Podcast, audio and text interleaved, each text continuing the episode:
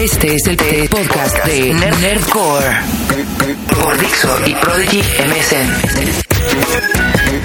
¿Qué tal? Bienvenidos a esta nueva emisión de Nerdcore, la emisión número 10 de este podcast dedicado a la tecnología, los videojuegos y todo lo que un geek le puede interesar. Yo soy Akira y me encuentro de regreso en Japón como siempre estoy con mi amigo Leo Lambertini. ¿Cómo estás, amigo? Hey, ¿qué tal? ¿Cómo están todos? Eh, pues estamos aquí eh, listísimos para platicarles acerca de un montón de temas que se han generado en las últimas semanas. Traemos ahí un pequeño retrasillo de una semana y les pedimos una disculpa por ello. Eh, un poco entre algunos viajes y algunas complicaciones no pudimos grabar antes, pero esperamos regresar a la normalidad a partir de este momento, como cada semana. Y aparte también esos viajes han traído buenas cosas, ¿no, amigo? Buenas noticias de primera mano. Definitivamente, sí, definitivamente. Entonces yo creo que eh, valdrá la pena eh, que sigan escuchando próximas emisiones de Nerdcore porque tendremos algunas cosas bastante interesantes. Pues bueno, ya para arrancar con este podcast, ¿por qué no nos metemos de lleno en los temas de esta semana, amigo? Que pues ha sido una breve temporada de eventos. Acaba de terminar la Comic Con la semana pasada y también hace 10 días eh, fue el E3 Media and Summit de videojuegos en Los Ángeles, California. Así que pues hablaremos de estos dos eventos, ¿no? Y de lo que se presentó por ahí. Sí, igual y algunos de ustedes ya están como familiarizados con los temas de, pues de todo el material que se presentó en estos dos eventos, pero creo que vale la pena hacer una revisión de las cosas más importantes y sobre todo como, como eventos, ¿no? O sea, que, que eh, hacia dónde apuntan estos eventos. Definitivamente, y también por ahí creo que tenemos algunas opiniones que vale la pena señalar, sobre todo en el tema del E3. Así que espero que disfruten de, esto. Vamos a empezar.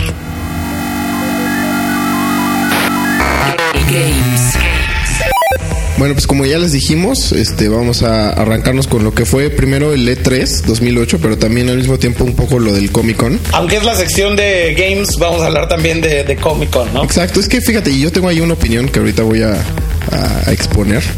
Pero bueno, en podcast pasados eh, medio platicamos, dijimos que íbamos a hablar del E3 eh, y nos cuestionábamos un poco de pues, qué iba a pasar en este E3, ¿no? En base a eh, la falta de presencia de ciertos desarrolladores de videojuegos y en base a pues toda la expectativa que había alrededor, porque el, año pasado al, al, parecer no había sido el evento que todos esperaban. Y yo creo que este año pasó un poco lo mismo, ¿no? O sea, de nuevo eh, las expectativas se quedaron un poco bajas. Los desarrolladores no, no, no hubo, hubo mucha carne, digamos, ¿no? O sea, sí hubo algunas presentaciones interesantes, buenas, pero no fue a lo que estamos realmente acostumbrados. Y un poco la opinión que yo decía y por lo cual vamos a mezclar lo de Comic Con aquí es que también eh, de alguna manera la atención de, de, la industria de los videojuegos se empezó un poquito a voltear hacia el Comic Con también por todo este hype obviamente de pues de todos los lanzamientos de, de, verano en cuanto a películas, superhéroes, etcétera, que también se acerca hacia los videojuegos. Entonces, este, ¿tú, tú qué opinaste, amigo, de este, de este 3? Pues por un lado, creo que las compañías que faltaron no, no, no creo que no creo que se haya sentido tanto eso, ¿no? No creo que al E3 le haya afectado eh, las compañías que decidieron no participar. Eh, realmente fueron pocas y me parece que, en ese sentido no tuvo un impacto directo las compañías que decidieron no asistir al E3. Creo yo que definitivamente estamos viendo eh, una nueva realidad que obedece a una industria de videojuegos que está pues comenzando a transformarse de alguna manera. Y cuando digo esto, creo que tiene que ver con el tema de los videojugadores casuales, ¿no? Eh, es un tema que a lo mejor se ha tocado en muchas ocasiones, pero eh, pues creo que de alguna manera lo que sucedió en el E3 es un indicador de lo que las compañías de videojuegos están haciendo finalmente. Eh, por un lado, creo que es cierto que no hubo ningún gran anuncio eh, y hablando un poco del contenido, obviamente el E3 no es lo que era. como ustedes saben, y si no lo sabían, eh, vale la pena recapitular que desde el 2007 el evento tuvo un cambio de formato eh, pues bastante radical. Básicamente de ser un evento de 80 o 70 mil personas una vez al año en Los Ángeles, que era eh, verdaderamente grande, se convirtió en un summit y justamente por eso ahora el, el, nombre ha cambiado y se llama Media and Summit. Eh, y que justamente es enfocado para la prensa. Eh, de alguna manera hay como una serie de confusiones alrededor de todo esto porque la misma prensa creo que hoy en día, eh, sobre todo creo que prensa que a lo mejor no tiene tanta experiencia con, con E3 pasados, pues dicen que fue un evento muy malo, ¿no? Y, y hablan del E3 pasado como si hubiera sido eh, un gran evento antes y hoy fuera una porquería de evento. Creo yo que el evento hoy en día como es, eh, como tal, con el nuevo formato, es un buen evento porque cumple su cometido. Básicamente al ser un summit dedicado para la prensa de videojuegos, me parece que el, el objetivo se cumple porque la prensa puede ir a jugar o a checar un montón de juegos en el mismo lugar.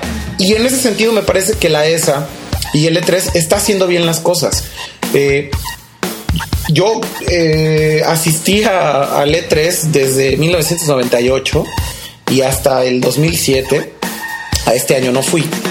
Eh, y la verdad es que me parece que fue una decisión acertada. ¿Por qué? Porque en el 2006 definitivamente era un evento fuera de control. Un evento fuera de control me refiero a que había mucha gente en el evento, tanta que se volvía impráctico cubrirlo.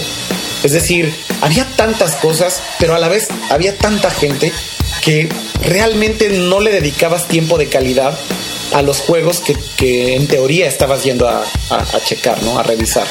Imagínate que tenías una cita de 20 minutos en Nintendo y ah, a la siguiente media hora de tu agenda tenías que estar del otro lado del hall, caminar 15 minutos y dedicarle 20 minutos a Sony. O sea, eh, humanamente era imposible, por un lado, pero también creo yo que la atención de los editores ya estaba completamente dispersa. O sea, era muy difícil, de verdad, dedicar tiempo de calidad a los juegos, que es lo que realmente importa, ¿no? Para eso ibas al E3. Ahora, hablando de, eh, vuelvo a decir, sobre el formato, me parece que es algo acertado. Hablando de los anuncios y hablando de, la crítica que ha recibido el E3 sobre que no hubo grandes anuncios, no es culpa del E3. O sea, también ahí hay que decirlo, no es culpa de la ESA. Esto es una cuestión de las compañías de videojuegos. Y si decidieron no tener grandes anuncios, eh, es por algo, ¿no? Es, es, o por un lado porque no hay anuncios grandes, porque también debemos de recordar que como ahorita no hay hardware nuevo, eh, como ahorita realmente solamente hay continuaciones de juegos y es como un, momento transitorio de esta generación de consolas en donde solamente hay continuidad con los juegos que ya son sumamente populares, es difícil que haya anuncios muy grandes también. Y de nuevo, esto no es culpa de la ESA, no es culpa del E3, o sea, el hecho de que no haya anuncios grandes y que la prensa diga el E3 es una porquería porque no hubo anuncios grandes, es, es un poco torpe decir eso, ¿no? Es un poco, es una opinión bastante tonta y bastante cerrada decir que el E3 es malo por eso.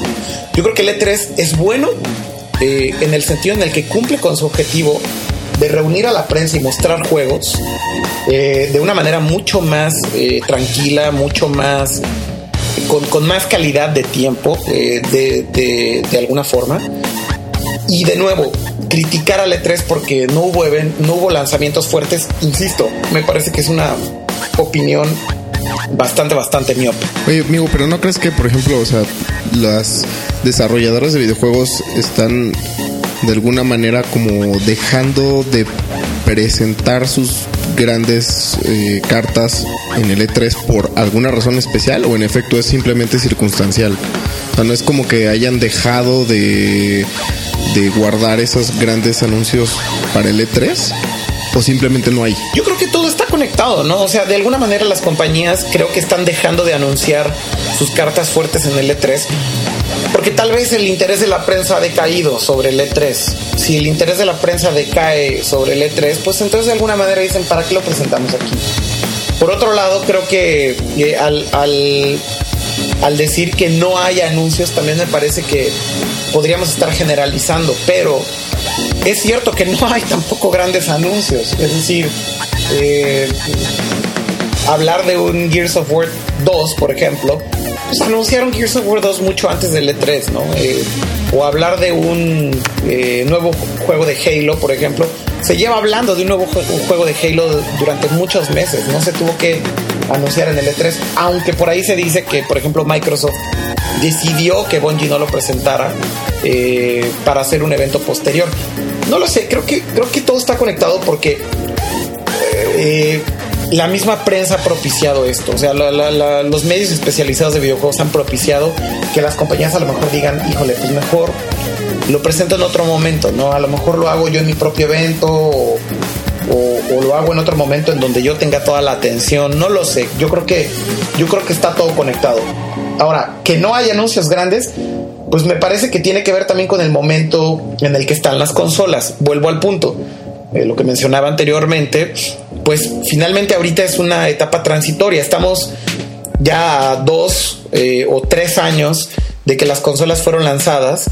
Entonces no hay mucho que anunciar, son solamente títulos nuevos o continuaciones de títulos. Vaya, creo que creo que eh, es difícil tener una bomba como antes se tenía en, en, los E3, sobre todo por la temporalidad. O sea, a lo mejor hace cuatro o cinco años, eh, venían las consolas nuevas y por supuesto había como muchas, eh, muchos anuncios que sí parecían que, que, eran mucho más grandes, ¿no? Eh, a lo mejor hace tres o cuatro años cuando empezaban a hablar de el Revolution de Nintendo y demás, por supuesto parecía que era mucho más grande. Pero ahorita Nintendo, ¿qué va a hacer? ¿Hablar del Wii 2? ¿O Microsoft hablar del Xbox 720? ¿O Sony del PlayStation 4? Es muy temprano para hablar de eso, ¿no? Y, de nuevo, creo yo que tiene que ver con, con, un tema también de que la prensa ha perdido interés en el evento.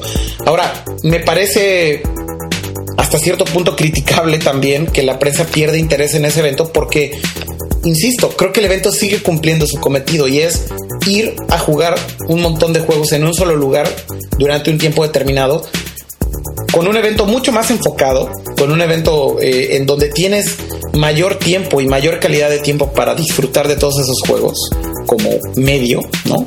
Eh, y, y creo yo que si la prensa insiste en criticar el evento, pues evidentemente las compañías van a dejar de, hacer estos anuncios, ¿no? Si la prensa lo critica, los usuarios dicen, ah, ok, es culpa del evento. Y entonces las compañías dicen, bueno, ya a nadie le importa el evento, entonces ya no anuncio nada. No sé si me entiendes por dónde, por dónde. Es como un círculo vicioso.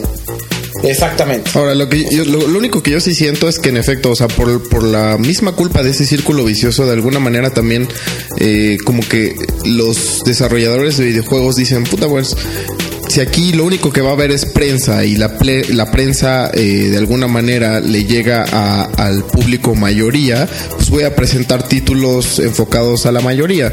Y de alguna manera se dejó un poco de lado, eh, digamos, sí, sí, sí, como generalizando el término, al hardcore gamer, ¿no? O sea, de alguna manera, eh, como que la atención se fue sobre los títulos más comerciales, o sea, de más eh, éxito comercial seguro, y se dejó un poco de lado como la parte experimental o esos títulos que muchos de nosotros estamos esperando.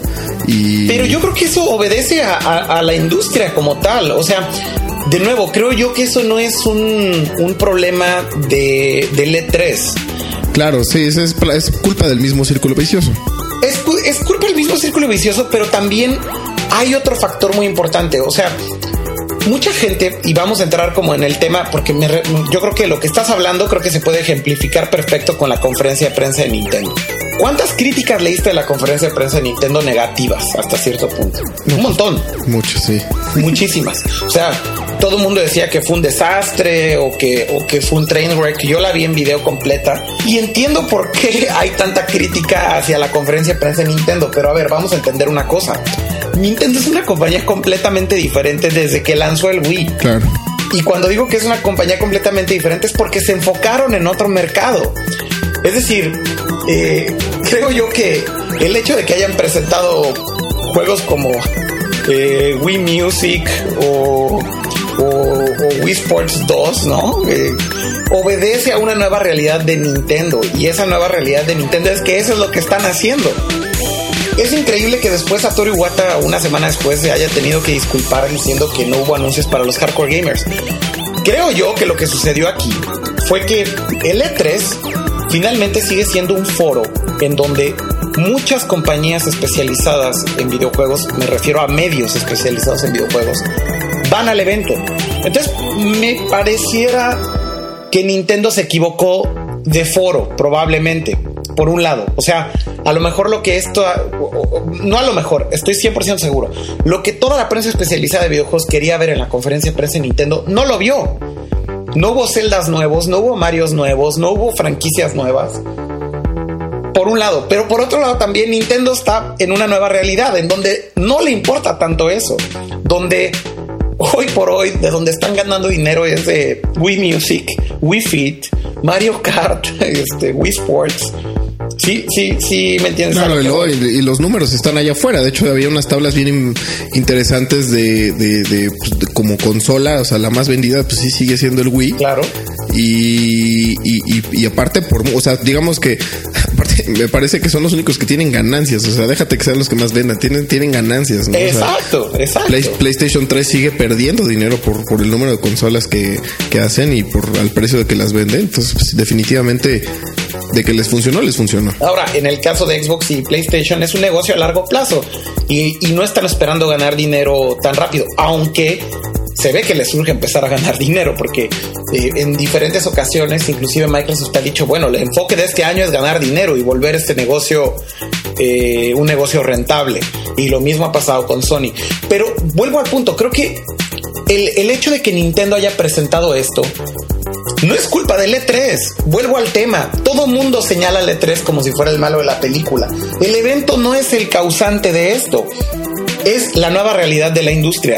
La verdad es que lo que hoy en día vende es Guitar Hero, lo que hoy en día vende es eh, Rock Band, lo que hoy en día vende es World of Warcraft, lo que hoy en día vende es Wii Sports, lo que hoy en día vende es Wii Fit.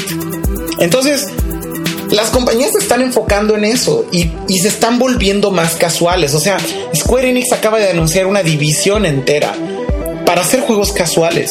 ¿Qué te dice eso? Que finalmente todo el mundo está volteando a ver ese, ese sector. Y claro, pareciera ser que están dejando de lado a los hardcore gamers. No creo que signifique que los hardcore gamers van a desaparecer del radar y para nada significa que van a dejar de hacer juegos para el hardcore, creo yo. Pero la atención de la industria como tal, de Nintendo, de Sony, de Microsoft, ve la conferencia de prensa de Microsoft, ¿qué fue lo que presentaron? O sea, hablaron de juegos que ya estaban anunciados, como Gears of War 2. Claro, y de lo cual ya habíamos visto cosas. De lo cual ya habíamos visto cosas. Pero los anuncios de Microsoft realmente fueron el nuevo dashboard, eh, los avatares, que es una respuesta directa eh, contra los Mis de Nintendo, ¿no? Hacer más amigable la consola para el videojugador casual. Eh, juegos de trivias, por Dios, o sea, y, vuelvo al punto, no es culpa del E3, creo que esta es una realidad de la industria como tal. Todo mundo está apuntando hacia el videojugador casual. Y al haber un evento de videojuegos en donde todas las compañías se reúnen, bueno, si tus enfoques o, más bien si tus objetivos están yendo hacia el videojugador casual, pues de qué puedes hablar en un evento de videojuegos? Pues de lo que estás haciendo. Y si lo que estás haciendo es videojugar casual, pues vas a hablar de eso. ¿No? Sí, definitivamente. O sea, no tienes nada más de qué hablar. Sí, estoy de acuerdo. Aunque también, bueno, pues ya, eh, y esto se sale un poco del tema del E3, o sea, pensando un poco, como dices, o sea, el negocio de, de, por ejemplo, de PlayStation 3 y de Xbox va un poco a futuro. ¿Y por qué? O sea, ellos podrán perder dinero con la venta de consolas y pues, igual o sea, recuperan ese dinero a través del contenido que venden a través de sus redes este, en línea, ¿no? O sea, toda la venta de videojuegos en línea, etcétera. O sea, por habla, probablemente por ese lado recuperan un poco de dinero y Nintendo esa parte la tiene un poco mermada porque pues el Wii de entrada no tiene un disco duro como para almacenar tanta información como la podría almacenar este otro, a pesar de que también venden videojuegos, pero no es la misma capacidad o el mismo alcance que tienen los demás. Pero eso, o sea, de alguna manera también podría apuntar a que Nintendo de alguna manera sí le atinó con estos juegos más casuales, pero también son, o sea, es, es, un mercado muchísimo más volátil en el sentido en el cual no es tan afín como el de los hardcore gamers. Entonces ahí también se contradice. O sea, podría ser un negocio inmediato, pero a futuro a ver qué tal, qué tanto. Coincido contigo ahí. Pero es como, eso es como una pregunta abierta, ¿no? Pero, pero, y eso pues nada más lo va a poder decir el tiempo, ¿no? Pero en efecto, claro. Yo tampoco creo que estén olvidados los, los hardcore gamers, definitivamente, ¿no? O sea. No, no están olvidados, no están olvidados. Y los títulos fuertes de este año para hardcore gamers ya los tuvimos, ¿no? O sea, ya tuvimos un, un, un este, un Grand Theft Auto 4, ya tuvimos un Metal Gear Solid 4, ya tuvimos, ¿no? O sea, es como que todo eso, esa parte ya estuvo, ya estuvo presente y ya lo vimos. Todo lo demás ya estaba anunciado, o sea, ya estaba anunciado eh, Killzone 2, ya estaba anunciado Resistance 2, ya estaba eh, en todos lados, por ejemplo, se hablaba ya del nuevo eh, God of War 3, que desde el mismo God of War de PSP ya venía el teaser en el mismo manual, ya estaba anunciado Gears of War 2, ya estaba anunciado un nuevo juego de Halo. O sea, creo que todo ya habían echado la carne al asador antes, como que el hardcore gamer Mira, yo como lo veo es de la siguiente manera. Si eres un hardcore gamer, sigues a la industria de videojuegos y por lo tanto estás leyendo noticias, estás actualizado, estás leyendo blogs, estás leyendo feeds, te metes a páginas de videojuegos, te metes a foros, escuchas podcasts. Entonces, si, si Microsoft dice, viene Gears of War 2 para finales de año, en automático todos los hardcore gamers saben que viene Gears of War para finales de año. No necesitas hacer una conferencia de prensa como Microsoft para decir, señores, viene Gears of War 2 y dedicarle 20 minutos eh, para hacer el anuncio. ¿Sí me explico? Entonces, creo yo que eso fue lo que pasó. Toda la carne de los hardcore gamers ya estaba en el asador. Creo que la única bomba que hubo en el evento fue Final Fantasy 13 no es exclusivo para PlayStation 3, va a salir también para Xbox 360. Eso sí fue sorpresivo. Me parece que ahí Microsoft por lo menos tuvo ahí una cerecita en el pastel y dijo, bueno, aquí está algo para los hardcore gamers, ¿no? Pero... Eso y, Fallout 3 también. Fallout 3 también, creo que tiene razón. Eh, pero de ahí en fuera todo lo demás estaba anunciado, todo estaba anunciado. Insisto, la realidad es que las compañías se están enfocando al, videojugador casual. Digo, haciendo una recapitulación, Nintendo presentó Wii Sport 2, Wii Music, presentó el Wii Motion Plus, que es este accesorio nuevo para el, para el control del Wii, eh, que lo hace todavía más preciso. Eh, vamos a ver qué tal le van eh, a Nintendo con eso, porque bueno, pues sabemos que siempre que se agrega un accesorio del accesorio del accesorio es difícil que todo el mundo lo adopte, pero pues promete, o por lo menos eh, los demos técnicos que presentaron se ven bastante, bastante bien. Eh, pero eh, de alguna manera creo yo que si ves todos los anuncios de Nintendo fueron 100% casuales. Si ves los anuncios de Microsoft, pues también de alguna forma fueron muy casuales, ¿no? O sea, presentaron Lips, que es este juego de tipo karaoke, un poco en respuesta a SingStar de, de PlayStation. Eh, el nuevo Dash. ese es el tipo, que ese es el tipo de negocios este, de los cuales hablo, ¿no? claro. O sea, ese, ese, ese, ese, punto de venta a través de canciones para Rock Band, para Guitar Hero, para SingStar y en este caso para Es un gran negocio para Xbox o para PlayStation. Sí, muchísimo. O sea, ahí están ganando muchísimo dinero y evidentemente todo lo que sea contenido descargable será un tema importante para estas compañías, ¿no? Lo mismo con el tema de los avatares de, Microsoft. Justamente estaba leyendo que, parece que, por ejemplo, los accesorios eh, que vas a poder utilizar con tu avatar, de entrada van a ser gratuitos, pero eventualmente creo que vas a tener que pagar por ellos. O sea, disfrazar a tu avatar te costará dinero. Y no me suena ilógico. Vaya, Microsoft tiene que ganar dinero en algún lugar, ¿no?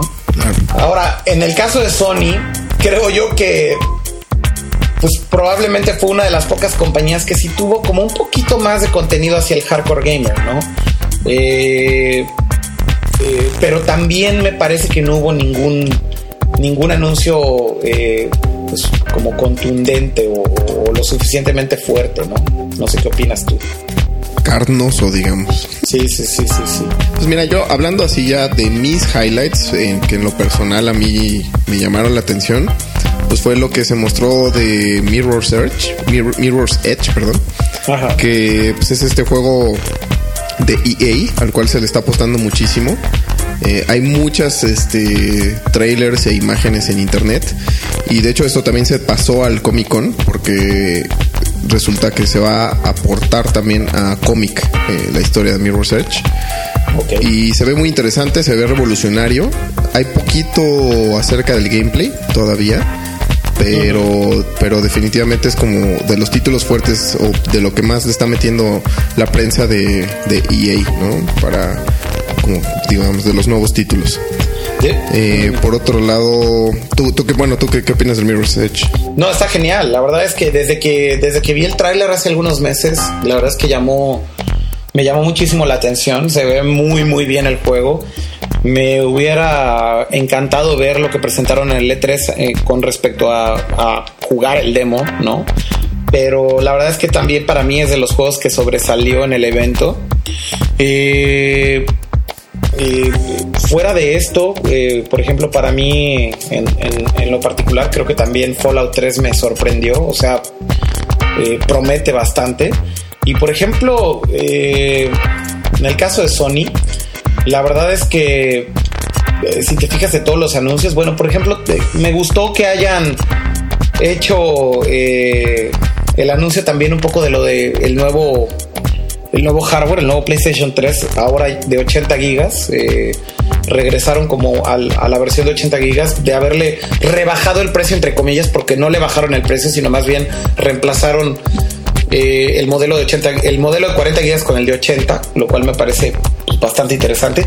Pero fuera de eso, creo que mis highlights, pues tal vez fue ver por fin jugable Resident Evil 5. O sea, creo que para mí ese fue tal vez el juego que más me llamó la atención. eh, sobre todo ver la parte del modo cooperativo de Resident Evil 5. Se ve bastante interesante. El demo que hicieron en la conferencia de Microsoft eh, fue bastante bueno. O sea, ver cómo puedes cooperar en el modo de historia con los dos personajes. Me pareció como de lo más rescatable para los hardcore gamers. Eh, y pues nada más, ¿eh? fuera de eso, no, no, no, no, no recuerdo ninguna otra cosa que realmente haya captado mi atención. Pues a mí, fíjate, en efecto Fallout 3 es bastante impresionante. Yo en, en lo personal nunca he sido muy fan de, de Resident Evil, pero pero pero Fallout 3 sí me llamó mucho la atención. La verdad es que sí se ve muy impresionante y al ser multiconsola definitivamente yo creo que eso va a ser de los grandes títulos eh, vendidos próximamente. Pero hay muchos juegos de estos de estos en efecto juegos tipos más casuales que también me llamaron la atención. Uno de ellos es Flower, que es la continuación o el, no es continuación, es como el siguiente juego de, del, desarrollador de, Flow que se- que está en para PlayStation 3 y para PSP, que es un juego bien bonito y bien especial. O sea, es un juego muy sencillo para los que no lo han visto. Es de estos juegos que, que, puedes descargar directamente desde la tienda de PlayStation. Cuesta, me parece que 4 dólares. Y, es un juego muy, muy, muy bonito, muy sencillo. Lo juegas con el Six moviéndolo nada más. Y básicamente es un monito que se va comiendo a otros monitos. O sea, es una cosa muy sencilla, pero en estética, en diseño de audio, en todo es un juego muy especial. Y ahorita va a presentar el siguiente que se llama Flower, que es este otro concepto totalmente distinto, pero igual de, particular y de, digamos, voy a decir algo como así, pero es bello, ¿no? Es un juego bello, es un juego bonito eh, de ver, disfrutable, na- nada especial, no es para hardcore gamers, es, algo sumamente casual, pero muy interesante. Eh, por ahí también Rhythm Heaven para 10. Creo que, creo que fue un, título interesante. Digo, ya habíamos visto el, original, que siempre es divertido, pero esta versión para 10 definitivamente se ve interesante. A mí me gustan mucho los juegos tipo pu- puzzle, que esto no es, no es exactamente puzzle, es como tienes que, tienes que estar llevando el ritmo de, de pues, unos engranes ahí que se van moviendo y así. Por ahí están todos los videos, vamos a estar enlazando a los, a los videos de los juegos. El Rhythm Heaven para 10 es de lo más interesante. Y Fat Princess, que Fat Princess está muy chistoso como toda la controversia que está generando en internet. Pero al final de cuentas es un juego muy, sarcástico, ¿no? En, cuanto a todo, en cuanto a el, el modo de juego, los personajes. O sea, es un juego chistoso, sarcástico, y pero creo, creo que muy diferente y eso a mí siempre me llama la atención, ¿no? Yo creo que, yo creo que otra de las cosas que se ven claramente y que creo que pocos medios lo han señalado es cómo se está gestando la competencia entre Microsoft y, y Sony a nivel de PlayStation 3 y Xbox 360. Y es un tema que está ahí, es muy obvio, pero que creo que nadie lo ha mencionado. Y básicamente la competencia está en las actualizaciones de firmware que estará haciendo eh, las dos compañías en sus consolas. No sé si estás de acuerdo conmigo. Sí, yo creo que sí. O sea, eh, un poco lo que vi con, con la conferencia de prensa de Xbox y con el anuncio del nuevo dashboard, me parece que es un poco eh, justamente hablar de esta competencia que se está gestando entre Sony y Microsoft de seguir actualizando sus consolas para ofrecerte nuevas cosas, ¿no? Eh, de alguna manera, la interfase del, del Xbox nueva pues como que me recuerda un poco a la del PlayStation, no sé por qué. O sea, Está como, está como eh, Mac like, ¿no? O sea, como pero también como de alguna manera como del PlayStation like, ¿no? O sea, la verdad es que está como más, eh, ¿cómo decirlo en español? Es neat, ¿no? Como más limpia, más cool, eh, más como de media center, más como de, Claro. de súper amigable, ¿no? Para el usuario, ya no tan hardcore, si se vale decirlo otra vez, pero eh, de alguna manera el update más los avatars y por otro lado Sony hablando de Home y de Life with PlayStation, que es este servicio con el cual vas a poder ver noticias y el clima y demás. O sea, te, das cuenta que, que, eh, la guerra un poco también viene por ahí, ¿no? A seguir actualizando las consolas en todos los sentidos, eh, por medio de updates de firmware. Y, creo yo que esto pues, lo vamos a seguir viendo durante todo el ciclo de vida de las dos consolas, ¿no? Vamos a seguir viendo updates tras updates eh, para tratar de mejorar la experiencia de uso de las consolas. Y creo yo que esa es una tendencia nueva, ¿no? Nunca se había visto de alguna manera una guerra por medio de actualizaciones de software. Y creo yo que aquí se está gestando algo muy interesante y que a partir de, de ya queda claro que por ahí viene también eh, parte fundamental de la estrategia de las dos plataformas. Definitivamente, o sea, aprovechar en lo mayor posible las consolas, ¿no? Y por ahí hablábamos en podcast pasados de, obviamente, la inclusión del, del online cross media bar para PlayStation, que eso es algo que en el Xbox, ah, obviamente, bajo su sistema operativo ya existía desde hace mucho, y que por cierto el lanzamiento fue un desastre porque tuvieron muchísimos problemas y estuvieron por ahí priqueando algunas consolas, pero bueno, al parecer ya está resuelto, ¿no? La inclusión de los trofeos ¿no? Para, para la parte también del PlayStation 3 que ya se ya estaba institucional- institucionalizado en, en el Xbox 360 y sí, o sea, yo estoy de acuerdo y ahora como, como dices, ¿no? También están jalando cosas que tenía el Wii y que nada más eran del Wii, ¿no? Como el canal de, de clima y de noticias, este tipo de cosas, los MIS obviamente. Ajá, ¿no? exacto. No, no me sorprendería ver en los próximos meses alguna especie de MIS para, para PlayStation. Sí, la verdad es que, pues yo creo que, yo creo que, no sé si Miss como Bueno, tal, que de pero hecho incluso Home. podría- o sea, finalmente podría ser Home. es eso, ¿no? O sea, de alguna manera ya lo tenían anunciado también.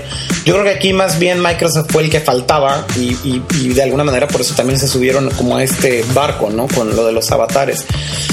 Pero fíjate que, bueno, retomando un poquito el tema de Nintendo, me encantaría volver a insistir en el tema. Eh, me parece un poco eh, raro, de cierta forma, que la gente esté tan molesta con Nintendo cuando estamos viendo desde hace muchos meses el nuevo Nintendo, ¿no? O sea, eh, la prensa creo que está criticando fuertemente a Nintendo porque están olvidando al hardcore gamer o, aparentaría que lo están olvidando. Pero por otro lado creo yo que, o sea, es como bastante entendible. Si ellos están haciendo dinero con este tipo de software eh, y no quiero sonar redundante, pues ¿qué esperabas, no? ¿Qué esperabas ver en la conferencia de prensa de Nintendo, por Dios? ¿Un Zelda nuevo un Mario nuevo? La verdad es que dijeron que los equipos de Zelda y de Mario están trabajando en juegos nuevos para el Wii. Ok, muy bien. Pero después sale una semana después del E3 a decir, eh, pronto vamos a tener anuncios acerca de esto. Pues ok, o sea, ya que, ¿no? O sea, si tenías algo, ¿por qué no lo mostraste en el, en el evento? Eh, no sé si estás de acuerdo conmigo en ese sentido, de que tal vez se equivocaron. Vuelvo a decir, se equivocaron de foro. O sea, si estás hablándole a la, eh, a la prensa especializada de videojuegos, pues creo que queda claro que a nadie le importa Wii Sports 2, ¿no? Claro. Pues, O, o Wii Music, creo. Ajá. Sí, yo, yo- yo creo que en efecto es un tema de, de malinterpretación del evento. El- o sea, en efecto, como dices, o sea, ese giro que le dio E3 podrá haber sido correcto estratégicamente hablando, pero aún no le queda claro a la gente, ¿no? O sea, yo creo que también había mucha gente que estaba yendo a los E3 eh, anteriores y que en, en estas ediciones se- ya no puede asistir porque pues no son miembros de la prensa y pues eso como que de alguna manera se siente como se siente como excluidos, como de como que están dejándolos de fuera. Pero en efecto también me parece que es un es una movida correcta, o sea, enfocarlo enfocarlo a prensa y a la prensa que le llega obviamente a la gente que no está suscrita a Kotaku y a Joystick y a todo este tipo de medios y foros y etcétera, que esos son los hardcore games. Ellos no, no tienes que anunciarles nada, realmente, como, como bien decías. Exacto, exacto. O sea, creo que, creo que eso es un poco el punto. Y vuelvo a decir, no es culpa del E3. No es culpa del E3. El E3 y culpar que el E3 es una porquería de evento me parece algo ridículo, ¿no? Nada más como para tratar de concluir con todo esto. Eh, el E3 es lo que es, es un evento dedicado a la prensa especializada en videojuegos para que jueguen eh, y prueben una gran cantidad de juegos en un mismo lugar durante un tiempo determinado. Eso es el E3. Entonces el E3 no controla si Nintendo anunció o no un juego, el E3 no controla si Microsoft no tuvo un anuncio fuerte para los hardcore gamers. Eh, entonces, pues nada más hay que tratar de dejar claro eso, ¿no? Y ustedes como como lectores o seguidores o, fanáticos de la industria de videojuegos, cuando vean que un medio especializado dice que Letra es una porquería, deberían de darle como un poco eh, eh, dos vueltas al asunto, ¿no? Y, ser un poco más críticos con los medios que están diciendo esto, porque me parece eh, tonto hacer este tipo de declaraciones, ¿no? Hasta cierto punto. Tal vez ahí nada más faltaría una declaración o un statement, ¿no? Tal, tal vez, digo, no sé, por parte del E3 donde se quede muy claro cuál es el público de ese, de ese evento. Nada más. De alguna manera ya te quitas como toda esta expectativa y, se limpia y entonces ya queda bien enfocado. Creo que el público sigue siendo la, la, misma industria de videojuegos, es decir, los mismos medios de siempre. El tema es que no hubo anuncios fuertes y no hubo anuncios fuertes por culpa de las compañías, no por culpa del E3. O sea, yo creo que hasta sobraría la declaración de del E3 y decir qué es lo que están haciendo. Yo creo que ellos no cambiaron el enfoque del E3 para que se convirtiera en un evento de videojugadores casuales. Eso lo han hecho las compañías, eh, tal cual, ¿no? O sea, si están desarrollando software casual, pues bueno, entonces el E3 se va a convertir en un evento para videojugadores casuales y a lo mejor tendremos que buscar un foro nuevo en donde haya anuncios para los hardcore gamers. Pero insisto, no es culpa de los eventos, es culpa de las compañías. incluso las compañías cuando tienen eh, alguna presentación especial de algún título fuerte para hardcore gamers hacen sus propios eventos cerrados, exclusivos para ese juego. No hace falta más. Pues bueno, yo creo que con eso podemos concluir todo lo que tuvo que ver con el E3. Eh, como se pueden dar cuenta, simplemente fue nuestra opinión general del evento y no tanto hablar sobre los juegos, que seguramente ustedes ya vieron toda la información. Y bueno, pues antes de pasar a lo de la Comic Con, que lo presentábamos al principio del podcast, pues vamos a presentar una canción. Eh, en esta ocasión se trata de una banda japonesa que se llama Eel que de hecho formó eh, el vocalista de una de mis bandas favoritas de antes. Eh, ya no existe esta banda, se, llama, se llamaba Supercar. Desapareció esta banda y bueno, el líder y vocalista de esta banda formó Ill y la canción que les voy a presentar se llama Timeless. La verdad es que está bastante interesante, ojalá les guste. Y bueno, regresando de la canción, hablamos ahora sí de lleno de la Comic Con.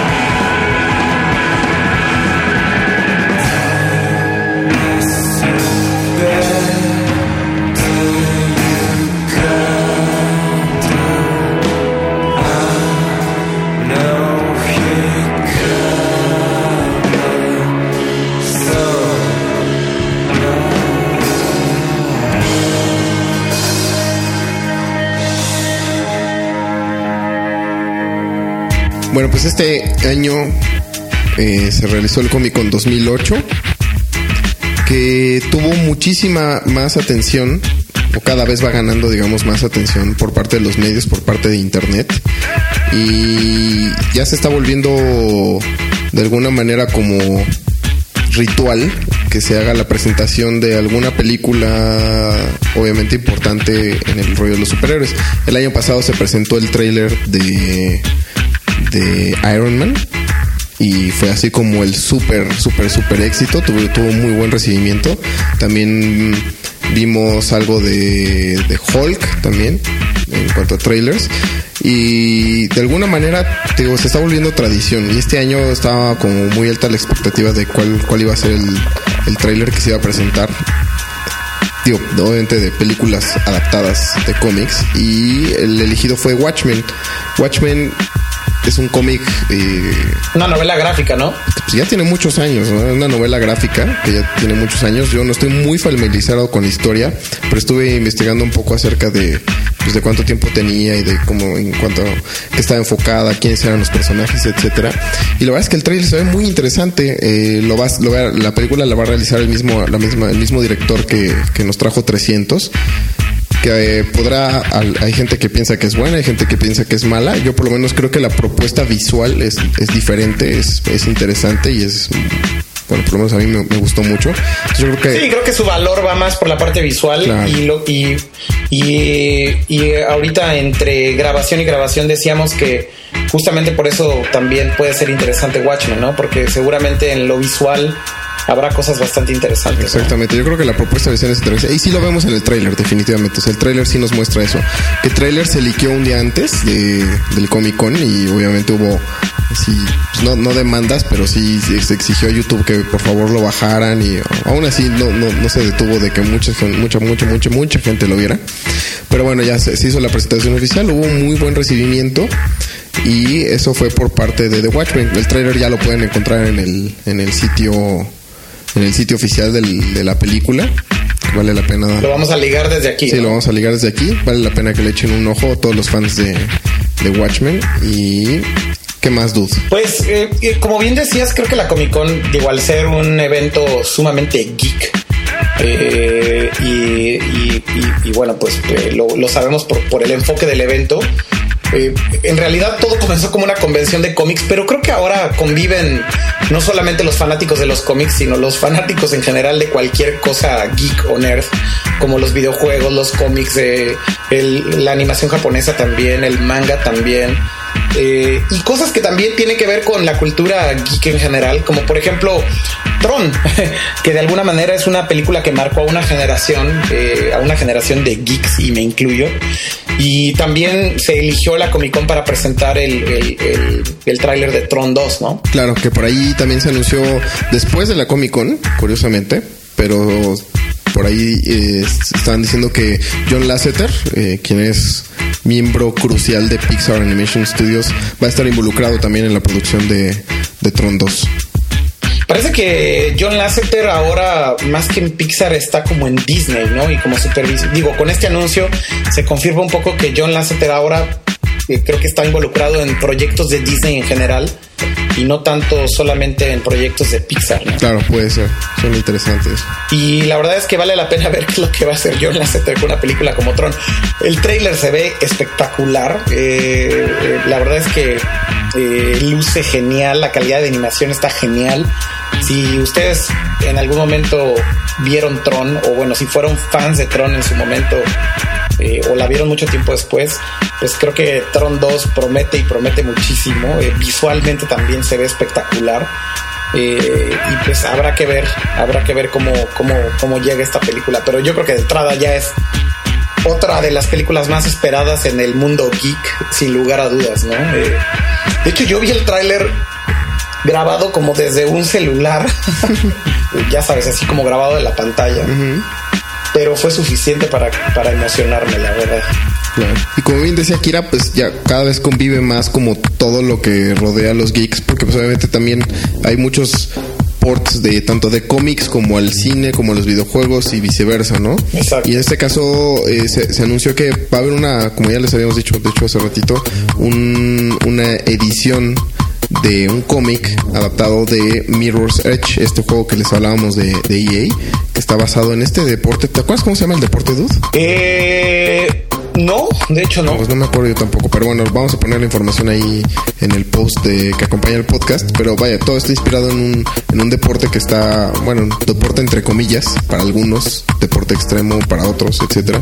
Eh, pero va a haber, va a haber una adaptación a cómic de este juego y incluso hay algunos scans de ya del, del issue del cómic tal cual como va a salir para que lo puedan leer en línea. Lo vamos a enlazar por aquí y ahí pues es como como ese mix que hubo no entre la industria de los videojuegos y la industria de los cómics y pues también hubo, como viste hubo mucha presencia de por parte de J.J. Abrams no nuestro nuestro director favorito de series Sí, de hecho, pues también al ser, eh, eh, digamos que un director y productor bastante geek, creo que no podía desaprovechar la oportunidad de presentar algunas cosas durante la cómico, ¿no? Claro, presentó por ahí la nueva serie que va a estar eh, entrando a la, a la rotación de la televisión que se llama Fringe. Eh, Fringe es una serie, pues, digamos que entra en el rollo de como de lo paranormal y etcétera. Está bastante interesante. El, el primer capítulo, el capítulo piloto, ya está filtrado en internet. Lo pueden, si están familiarizados con BitTorrent, etcétera, lo pueden conseguir. Eh, Desde hace un buen, ¿no? sí. Ya tiene como un mes. ¿eh? Sí, ya tiene un mes. Y la verdad es que está bastante interesante. Vale la pena, vale la pena echarle un ojo y darle una oportunidad a la serie. Eh, yo creo que cualquier cosa que venga de parte de J.J. Abrams es garantía de que, de que va a tener por lo menos calidad en la historia, ¿no? O sea, yo creo que esa, esa teoría que tiene él acerca de, del Mystery Box, que lo presentó en TED, en las pláticas de TED, Sí. que incluso la, la plática en sí es, es un motivo de que se den una vuelta por TED. Y yo creo que Fringe va a ser como de las cosas más sonadas, ¿no? Próximamente. Sí, seguramente se volverá una serie de culto, pues algo así a lo mejor con lo, con lo que pasó con Lost. O como, eh, y de hecho como la onda de X-Files, ¿no? Está como en ese, como en ese campo más bien. Sí, eh, obviamente no tiene nada que ver con Lost. Me refería un poco al tema de que se, probablemente se va a volver un fenómeno eh, mediático y demás. Y, y seguramente todos los que fueron fans de Lost le darán una oportunidad a Fringe.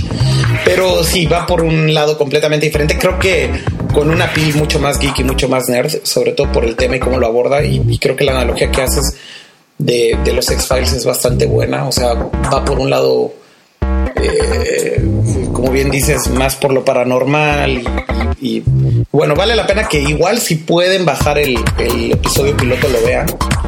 Eh, busquen por ahí en algún tracker de torrent veanlo. Eh, Me parece que este tipo de leaks en realidad son intencionales como para medir un poco, ¿no? Las aguas. La, sí, seguro. O sea, seguramente JJ Abrams y su team son los mismos que filtraron el, el episodio, pues como para ver por dónde va la cosa, ¿no? Y a saber si la gente le gusta y, y cuál es la reacción de la gente en general. Sí, definitivamente. Y bueno, la serie de Fringe ahora va a salir con Warner para septiembre. Sí, en O septiembre. sea, el, el debut será en septiembre. en Estados Unidos, obviamente. No, no, no me queda claro todavía eh, de cómo va a llegar a México. Bueno, llegará a su torrent favorito o esperen a que se haga el anuncio para, para Latinoamérica, ¿no? Exactamente. Eso fue, creo que algunas de las mejores cosas que se presentaron en Comic Con, ¿no?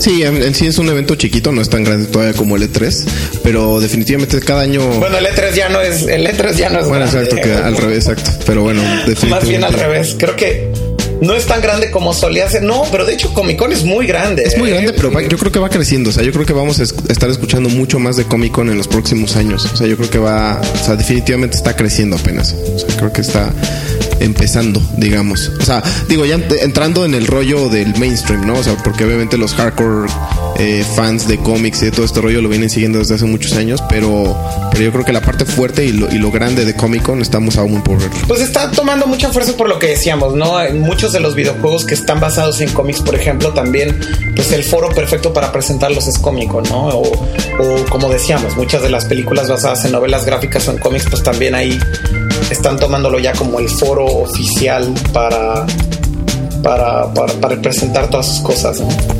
Definitivamente. Oye, Dude, y uno, un último evento, pero vamos a dar una pequeña introducción de lo que será el próximo podcast, ¿no? Sí, de hecho, la semana pasada y parte de por qué no pudimos grabar, estuve en un evento que se llama iSummit, que se llevó a cabo en, en Sapporo, eh, al norte de Japón. Es un evento bastante interesante, yo eh, lo podría definir un poco como...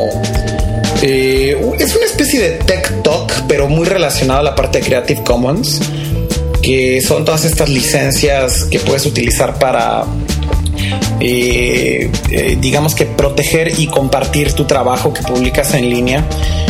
Eh, y fue bastante interesante, la verdad es que es la primera vez que yo voy a un, a un iSummit y me considero bastante nuevo en el tema de Creative Commons, pero la verdad es que es un evento que llama la atención, sobre todo por el tipo de personalidades que, que te puedes encontrar por ahí, ¿no? Gente de todas las áreas y ramas eh, del entretenimiento, gente creativa, artistas.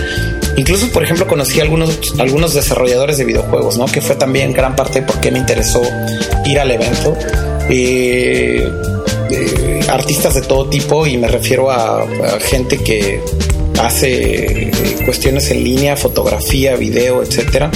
Bloggers también. Y, bueno, pues es la cuarta ocasión que se realiza este evento. Eh, y es un evento que básicamente promueve eh, el uso de, las licencias Creative Commons. Y básicamente es un movimiento que inició pues hace varios años. Eh, todo inició a partir de, bueno, realmente quien inició todo este movimiento fue un abogado llamado Lawrence Lessig. Eh, inició todo este movimiento porque él se dio cuenta que las leyes de copyright de alguna manera y sobre todo en Estados Unidos estaban ya caducas, ¿no? Para todo lo que estaba sucediendo en Internet. Es decir, eh, eh, la forma en cómo las compañías eh, que hacen contenidos, llámese lo que sea, llámese un producto, llámese un contenido, llámese una animación, llámese una canción, un podcast, pues un podcast, exacto, cualquier cualquier tipo de contenido, pues con, con todo lo que la red y con todo lo que Internet ha, ha cambiado, con la forma en cómo las cosas se distribuyen hoy en día, con la rapidez y la eficiencia con la que estos contenidos llegan a nosotros, el copyright parece que está caduco, ¿no? Parece que son leyes que estaban pensadas para hace 30 años en una realidad de nuestro mundo en donde Internet todavía no existía. Y de alguna manera todo este movimiento inicia justamente cuando él se da cuenta de esto, al perder una, una eh, un caso, él estaba defendiendo a una persona en donde justamente estaban involucradas muchas eh, situaciones que tenían que ver con el copyright y él propone hacer estas licencias eh, llamadas Creative Commons que hoy en día tienen presencia en muchísimos países, eh, incluyendo México, por cierto. Y básicamente eh, estas licencias son explorar el sistema legal de cada país, ¿no? ver de qué manera puedes utilizar estas licencias de Creative Commons y proteger lo que estás haciendo, pero también volver sencilla la parte de compartir ese trabajo que estás haciendo, ¿no? Eh, tan sencilla como casi casi generar tu licencia en línea y ponerle el logo de la licencia a tu trabajo, ¿no? Que estás haciendo, así de fácil. Y básicamente el objetivo de todo esto es que si tú, por ejemplo, estás haciendo un podcast y te interesa que alguien más lo utilice como referencia o como eh, información para crear algo nuevo, eh, en, lo, en lo que se le llama esta cultura del remix, pues que lo puedas hacer de una manera sumamente sencilla, ¿no? Entonces, eh, básicamente el iSummit se concentra en hablar eh, acerca de todo este movimiento a nivel mundial, de lo que está sucediendo en cada país, de proyectos nuevos que eh, se basan en licencias de Creative Commons de toda índole, desde educación, política, gobierno, eh, programación, desarrollo de software, eh, como bien decía, artistas ¿no? que comparten su trabajo en línea, blogs, videoblogs, video, etcétera, etcétera. ¿no? Claro, o sea, de, de, alguna manera, y poniéndolo en palabras sencillas, si el copyright sería la extrema derecha, y el copyleft sería la, estre- la extrema izquierda, donde obviamente la- el copyright pues, es todos los derechos reservados y el copyleft es toma mi trabajo, y comer, haz, o sea, haz dinero con él, modifícalo, destrózalo, hazle lo que sea. Creative Commons viene a ser esa media, esa media en la cual tú decides hasta qué punto alguien puede utilizar tu trabajo, puede modificar tu trabajo y hasta qué punto podrían comercializar con tu trabajo. Y como bien dice Akira, con todas las de la ley, porque Creative Commons se adapta a las leyes de cada país, dependiendo pues, eh, eh, pues, de, de las restricciones que tengan, ¿no? En el caso de México, un despacho de abogados liderado por León Felipe Sánchez y Jorge Ringenbach fueron los encargados de eh, estudiar el caso de Creative Commons eh, y aplicarlo a la ley. Y hoy en día en México, y eso es bien interesante, obviamente también está en España y obviamente también está en Japón y obviamente eh, no sé si todos los países de Latinoamérica, pero por lo menos en Argentina, Brasil y todos los más grandes definitivamente está presente Creative Commons. Y de alguna manera, o sea, sí, como les decía, o sea, viene a ser como esa media, esa media importante, ¿no? Con todas las de la ley y digo, de alguna manera ahí eso es importante aclarar y sin clavarnos mucho nada más rápidamente como por encimita, eh, ustedes si registran algo en Creative Commons, con todas las de la ley pueden ir y reclamarle a alguien que no está cumpliendo eh, los puntos que ustedes especificaron para su trabajo. Esto no quiere decir que Creative Commons les va a dar asesoría legal, pero eso quiere decir que si ustedes van con su abogado, pueden tener eso como argumento. O sea, Creative Commons es válido como argumento para, para poder decir esto, este contenido está siendo mal usado. Exacto, siempre y cuando sea en los países en donde ya está la legislación adaptada para Creative Exacto, Commons. que la lista obviamente está disponible en internet. En la página de Creative Commons, exactamente. Entonces, digo, para no clavarnos mucho, pues vamos a hablar un poquito más de este evento en el próximo podcast. De hecho, también por ahí tuve una plática bastante interesante con una persona que trabaja en Sony, eh, donde habla desde el punto de vista de una compañía grande como Sony y de cómo están enfrentando pues toda esta nueva realidad de un mundo mucho más abierto. eh, y, muy probablemente también tendremos por ahí otra entrevista que está pendiente de agendarse, pero que seguramente, muy probablemente estará en tiempo para el siguiente podcast y si no la pondremos en el que sigue. Pero pues sí, efectivamente estaremos hablando de, del iSummit y, y, y bueno, pues estén pendientes acerca de lo que, de lo que vamos a hablar, ¿no? Eh, de, de todo este evento. Exactamente.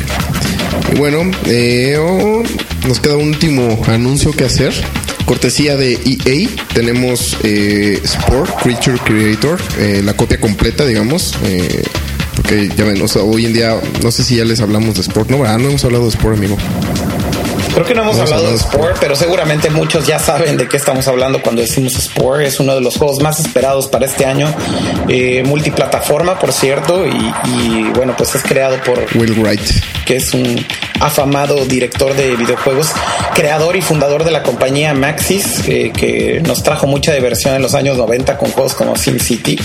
Seguramente ahora ya saben de qué estoy hablando, pero pues de Sims también ah, y, y de todo lo que sea derivado de SimCity, ¿no? Eh, pero básicamente eh, vamos a regalar algunas copias de, Sport eh, Creature Creator. Exactamente, tenemos unas copias de Sport Creature Creator, eh, las completas, porque en efecto usted- ustedes hoy en día desde el sitio de EA pueden descargar el Creature Creator para, para Mac y para PC, pero es una copia limitada con, con poquitos recursos, digamos, para crear eh, sus personajes que después van a poder utilizar en la copia completa de Sport, que estaba, eh, vaya, en el juego completo de Sport, que estaba para lanzarse en septiembre, me parece pero este desde ahorita ya ustedes pueden estar trabajando en sus criaturas, diseñándolas y con Creature Creator completo, que es las copias que nosotros tenemos en DVD para Mac y para PC. ¿Y cómo las vamos a regalar, Muchos amigo? más recursos. No sé, ¿qué dices? Decidamos algo. Pues Yo creo que debería ser para fans de Maxis, ¿no? Y de, de, de, de todos estos juegos. No sé qué opinas. Me parece bien. O sea, la gente que ha seguido de alguna manera Will Wright y, y- y todos estos juegos, pues ¿por qué no hacemos que la gente se saque alguna foto a lo mejor con sus juegos de SimCity de alguna manera creativa o algo así? Y las mejores fotos que tengan con sus... Es más, vamos a hacerlo todavía más interesante. Seguramente los que son muy fans todavía tienen sus ciudades hechas, por ejemplo, en SimCity. Ok. Eso está ¿Por qué cool. no nos pueden ¿Por qué no, nos, ¿por qué no pedimos que nos manden un screenshot de sus ciudades en SimCity? Eh, y, y, a la mejor ciudad o a las mejores ciudades les damos la copia. Va, me parece perfecto. Pero que del mapa desde afuera, ¿no? Sí, exacto. Que solamente se vea como la ciudad en general. O sea, eh, Ok. no, no le vayan a hacer un zoom in ahí a un edificio que no se entienda nada, sino tratar de ver como toda la ciudad que construyeron. Y pues a las mejores les regalamos las copias de, de, Creature Creators Sport. Perfecto. Tenemos cuatro. Entonces manden, manden su, screenshot. Eh, a la dirección es nerdcore.dixo.com. Y eh, a los cuatro ganadores les vamos a regresar un correo avisándoles obviamente cómo se lo pueden ganar. Quiero, eh, obviamente, vamos a tener que limitar la promoción a gente que esté en el Distrito Federal porque pues, por temas de- de que puedan ir y recoger la copia. Obviamente, si ustedes tienen una, o si ustedes están en provincia o en otro país y tienen un amigo que pueda venir a las oficinas de Dixo a recoger la copia, pues con mucho gusto. Pero si no es así, este, pues abstínganse. Muy bien. Queda más que claro. Queda más que claro, ¿no? nerdcore.dixo.com y por último los dejamos con la segunda rola del podcast.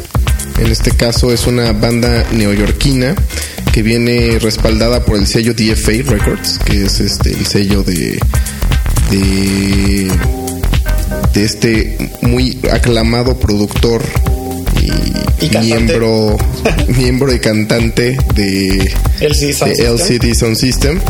Y el proyecto se llama Hercules and Love Affair. Es una cosa sumamente interesante. No es nada nuevo, definitivamente. Es disco. es música disco. O sea, sí, básicamente. Pero que traída, obviamente, a este 2008, me, me suena de alguna manera refrescante. Suena, suena raro, pero, pero suena, suena refrescante. Suena viejo, pero suena refrescante, ¿no? Pero es uno de los discos creo que más Exacto. comentados de este año, ¿no? Sin lugar a dudas. Sí, eh, obviamente en Europa se apañaron gran parte de los de los charts con el sencillo que les vamos a poner que se llama Blind. Y está bien interesante, la verdad me gusta mucho, me gusta mucho, me gusta la voz, me gusta todo, la voz es de Anthony Hegarty que es este también vocalista de Anthony and the Johnsons, esta banda que muchos de ustedes han de, de reconocer por ahí, pero la, la influencia disco que es tan clara de alguna manera en efecto como dices, lo hace refrescante lo hace diferente a todo lo que está alrededor, obviamente. eh, Definitivamente. ahorita sonando, ¿no? Digamos. Yo también soy muy fan. Pero bueno, entonces los dejamos con Blind de Hercules and Love Affair de la disquera DFA Records. El disco es del mismo nombre de este año. Y pues esto fue la décima edición del podcast de Nerdcore. Muy bien, pues nos escuchamos la próxima semana. Gracias por descargarnos y no olviden dejar sus comentarios. Saludos.